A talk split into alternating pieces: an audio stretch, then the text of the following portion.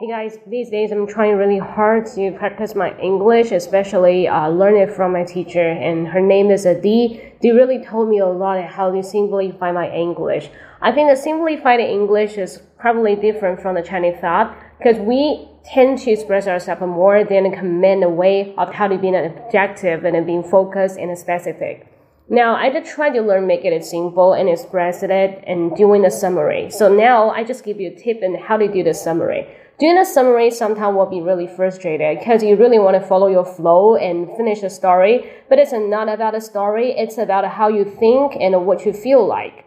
And now, and that is a way after watching the five minutes of the Lisa Lin the briefing introduction, then I would pick up some kind of point I want to make it into a sentence and make it into a briefing. But unfortunately, this is really hard to do. First, it's about you don't know how to pronounce a single location, the name of the place. And the second is sometimes I mention about a culture. You, if you do not understand a culture, you cannot do the better performing. So that's why I think doing the summaries are really complicated based on the two points. Alright, so that is really sharing about how to do the summary and that doesn't really do better for your advanced in English. If you like it, please subscribe to my WeChat account. That is 英语口语风暴，英语口语风暴. See you next time. Bye bye.